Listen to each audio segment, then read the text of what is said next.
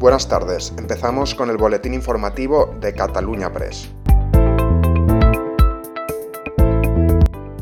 Este jueves ha tenido lugar el homenaje de Estado a las víctimas del COVID-19, que este año está dedicado especialmente a los profesionales sanitarios que fallecieron combatiendo esta enfermedad de COVID-19.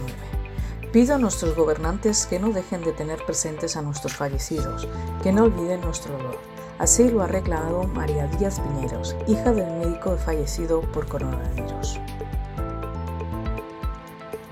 Un año después del anterior homenaje de Estado, nos acompaña, por tanto, la esperanza.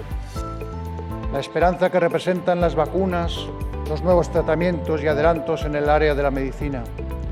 Y con ellos nos acompaña la perspectiva de una mejor situación sanitaria. Esto supone sin duda un impulso para vencer esta pandemia que nos ha puesto a prueba a todas las sociedades.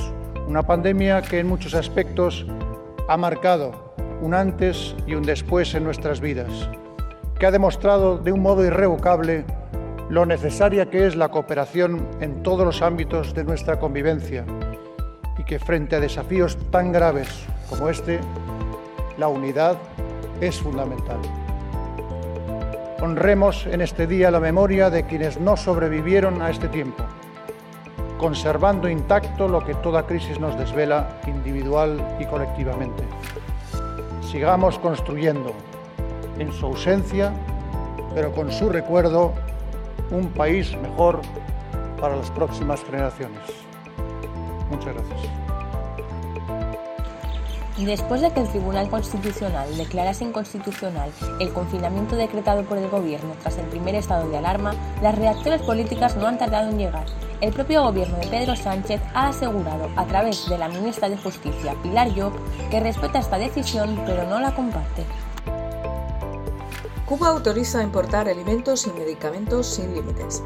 El gobierno de Cuba ha anunciado la autorización a viajeros de manera excepcional para que puedan importar alimentos, productos de aseo y medicamentos sin límites ni pagos de aranceles hasta el próximo 31 de diciembre de este 2021.